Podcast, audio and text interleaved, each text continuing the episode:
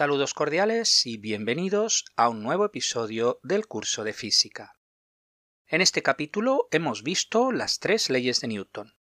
El episodio de hoy lo dedicamos a introducir una nueva magnitud física, el momento lineal o cantidad de movimiento, y veremos el principio de conservación del momento lineal, lo cual nos va a ayudar a la resolución de problemas, particularmente problemas de choques de partículas.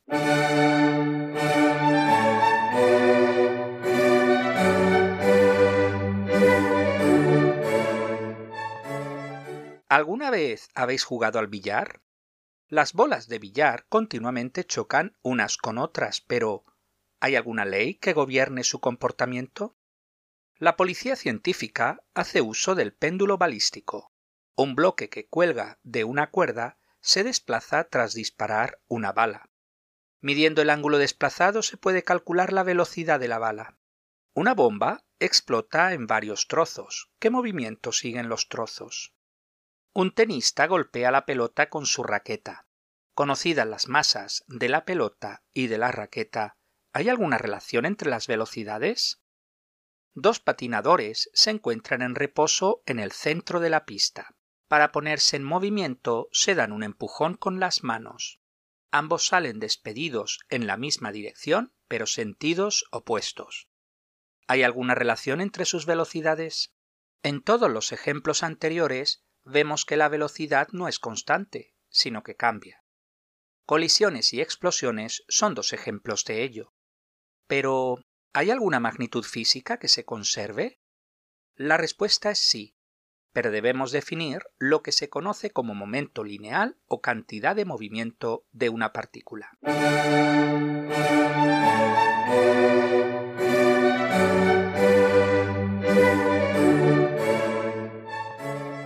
Definimos el momento lineal como el producto de la masa por la velocidad de la partícula. En símbolos tenemos P igual mv, donde P es el momento lineal, m es la masa de la partícula y v es la velocidad de la partícula. Fijaros que p es un vector con la misma dirección y sentido que el vector velocidad. Su unidad es el kilogramo metro por segundo. No tiene ningún nombre especial. ¿Os acordáis de la segunda ley de Newton? Dijimos que era fuerza igual a masa por aceleración. Esta no es la derivación original de Newton, sino fuerza igual a la tasa de cambio del momento lineal. En símbolos, F igual delta P dividido delta T. Os recuerdo que delta P es igual a P1 menos P0 y delta T es igual a T1 menos T0 en el caso de que la masa sea constante, ambas ecuaciones son equivalentes. Os dejo de ejercicio su comprobación. Pero si la masa no es constante, debéis utilizar la ecuación F igual delta P dividido delta T.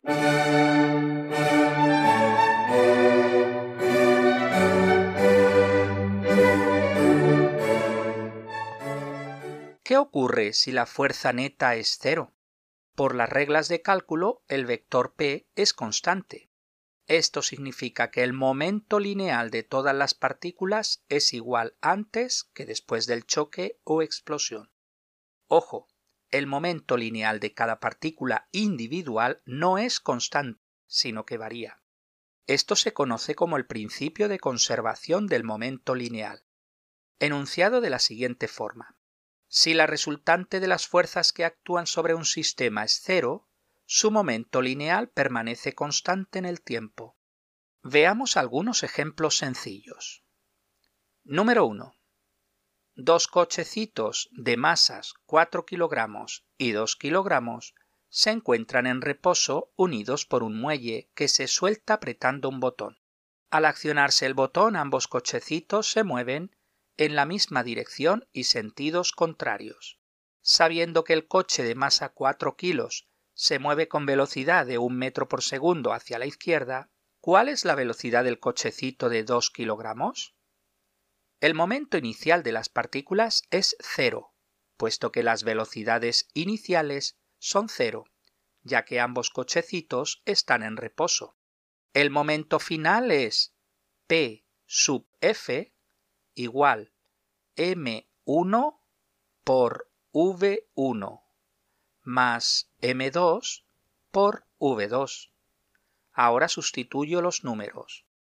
P sub F igual 4 por menos 1 más 2 por V2 igual a 0. Os recuerdo que tanto p, el momento lineal, como v, la velocidad, son vectores, luego debemos tener en cuenta el signo. Y como se está moviendo a la izquierda, he escrito menos 1. ¿Por qué es igual a 0? Pues porque se conserva el momento lineal y el momento inicial es 0. Luego yo sé que el momento final debe ser 0. Ahora resolvemos esta ecuación y encontramos la velocidad v2 menos 4 más 2v2 igual a 0, podéis ver que la solución os da v2 igual a 2 metros por segundo. Positivo, lo que significa que se mueve a la derecha. Ejercicio número 2. Un cochecito de masa 1 kilo y velocidad de 2 metros por segundo a la derecha choca con otro cochecito de masa 4 kilos que se mueve a 3 metros por segundo hacia la izquierda. Tras la colisión, ambos cochecitos quedan pegados y se mueven juntos. Calcular la velocidad final de los cochecitos. Momento inicial es igual a 1 por 2 menos 4 por 3 y esto da menos 10 kilómetro por segundo. El momento final es igual a 5 VF. ¿Por qué 5? Porque los dos cochecitos quedan juntos y la masa total será de 5 kilos. Ahora igualamos momento inicial igual a momento final y me da la ecuación 5vf igual a menos 10, de donde resolviendo encontramos que vf es igual a menos 2 metros por segundo. Recordad que el menos nos indica la dirección así que el sistema de los dos cochecitos juntos se mueve a la izquierda.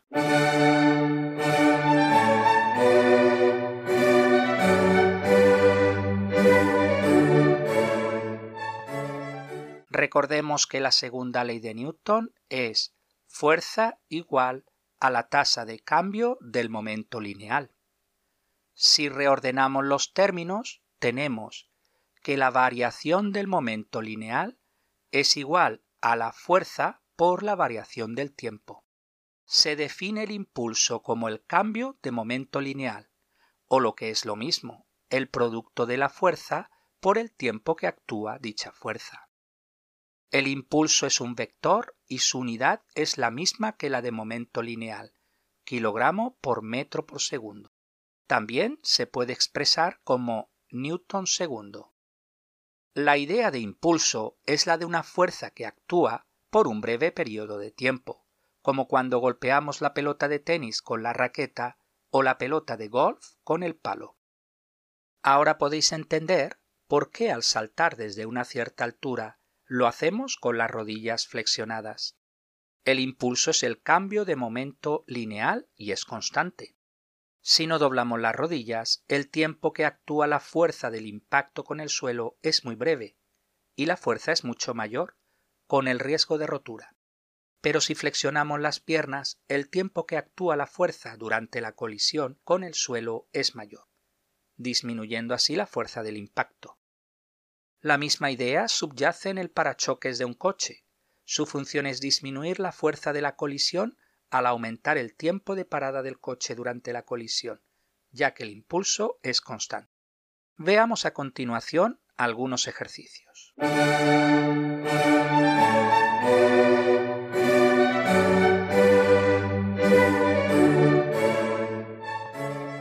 Número 1. Definición del momento lineal. Es el producto de la masa por la velocidad, o en símbolos P igual mv. Número 2. Segunda ley de Newton expresada como momento lineal. Fuerza es la tasa de cambio del momento lineal. En símbolos, F igual delta P dividido delta T. Número 3. Una fuerza actúa durante 3 segundos sobre un objeto de masa 12 kilogramos, aumentando su velocidad de 4 a 6 metros por segundo. Apartado A. ¿Cuál es el momento lineal del objeto antes de que actúe la fuerza? El momento lineal es igual a la masa por la velocidad, igual a 12 por 4 igual 48 kilogramos metro por segundo. Apartado B. ¿Cuál es el momento lineal del objeto después de que actúe la fuerza? El momento lineal es igual a la masa por la velocidad. 12 por 6 igual 72 kilogramos metro por segundo. Apartado C. ¿Cuál es el cambio en el momento lineal? Delta P igual P1 menos P0 igual 72 menos 48 igual 24 kilogramos metro por segundo. Apartado D. ¿Cuál es el cambio en el momento lineal por cada segundo?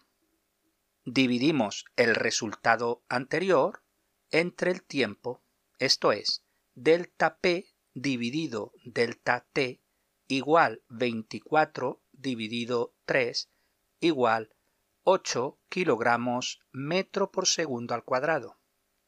Apartado E. ¿Cuál es la fuerza resultante? 8 newtons. Ahora calculamos la fuerza resultante, pero de otra forma. Apartado F. ¿Cuál es el cambio en la velocidad? Delta V igual 6 menos 4 igual 2 metros por segundo. Apartado G. ¿Cuál es la aceleración? Velocidad final igual velocidad inicial más aceleración por tiempo. Sustituyendo los números tenemos 6 igual 4 más 3a, de donde resolviendo encontramos a igual 0.67 metros por segundo al cuadrado. Apartado H. ¿Qué ecuación une la fuerza con la masa y la aceleración? Fuerza igual masa por aceleración. Apartado I. ¿Cuál es la fuerza resultante? Fuerza igual masa por aceleración igual 12 por 0.67 igual 8 newtons. Número 4. Un cohete expulsa 50 kilos por segundo de gas a una velocidad de 150 metros por segundo. Apartado A. ¿Qué fuerza de empuje produce el motor? Fuerza es igual a delta P dividido delta T. Puesto que la velocidad es constante, podemos escribir esta ecuación como V por delta M dividido delta T. La velocidad es 150. La tasa de cambio de la masa es 50. Luego 150 por 50 nos da 7500 newtons. Apartado B. ¿Qué fuerza de empuje haría el motor para expulsar el doble de masa a mitad de velocidad? La misma fuerza de 7500 newtons. Esto es así porque al multiplicar el doble de la masa con la mitad de la velocidad, los doses se anulan. Ejercicio número 5 un cochecito de masa 2 kilogramos y otro de masa 3 kilogramos están en reposo unidos por un muelle. Se suelta el muelle y el coche de 2 kilogramos se mueve a la izquierda a 6 metros por segundo. Apartado A. ¿Cuál es el momento total de los cochecitos antes de la separación? 0 kilogramos metro por segundo ya que ambos están en reposo. Apartado B. ¿Cuál es el momento total de los cochecitos después de la separación? Por la ley de conservación del momento lineal, sabemos que el momento final es igual al momento inicial. Luego debe ser 0 kilogramos metro por segundo. Apartado C. ¿Cuál es el momento del cochecito de 2 kilogramos? Momento igual masa por velocidad igual 2 por menos 6 igual menos 12 kilogramos metro por segundo. Os recuerdo que el menos indica que se mueve a la izquierda. Apartado D. ¿Cuál es el momento del cochecito de 3 kilogramos? Puesto que el momento total es cero y el otro cochecito tiene un momento de menos 12, el cochecito de 3 kilogramos debe tener un momento de más 12 kilogramos metro por segundo. Apartado E. ¿Cuál es la velocidad del cochecito de 3 kilogramos? La velocidad es el momento lineal dividido la masa. El momento es más 12 dividido la masa 3 me da un resultado de más 4 metros por segundo. El más indica que se mueve a la derecha. Ejercicio número 6. Un objeto de 16 kilogramos se mueve a la derecha a 5 metros por segundo colisiona con un objeto de 4 kilogramos que se mueve a la izquierda, también a 5 metros por segundo. Cuando las masas colisionan, se unen y se mueven juntos. Antes de la colisión, apartado A. ¿Cuál es el momento del objeto de 16 kilos? Momento igual masa por velocidad igual 16 por 5 igual 80 kilogramos metro por segundo. Apartado B.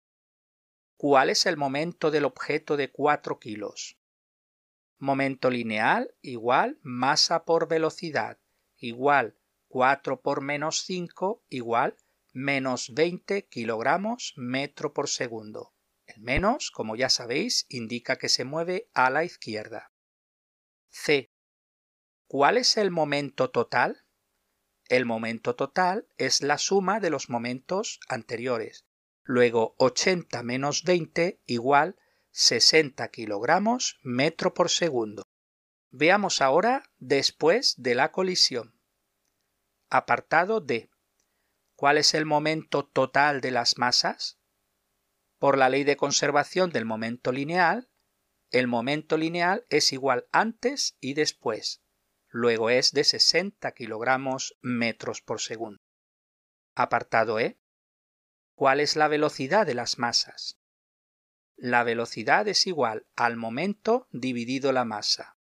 60 dividido 20 igual a 3 metros por segundo. ¿Por qué la masa es de 20? Porque después de la colisión han quedado juntos, luego debo sumar las masas. 16 más 4 igual 20 kilos.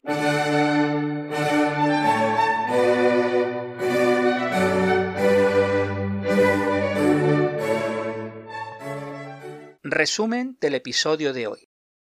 Primero, se define el momento lineal como el producto de la masa por la velocidad.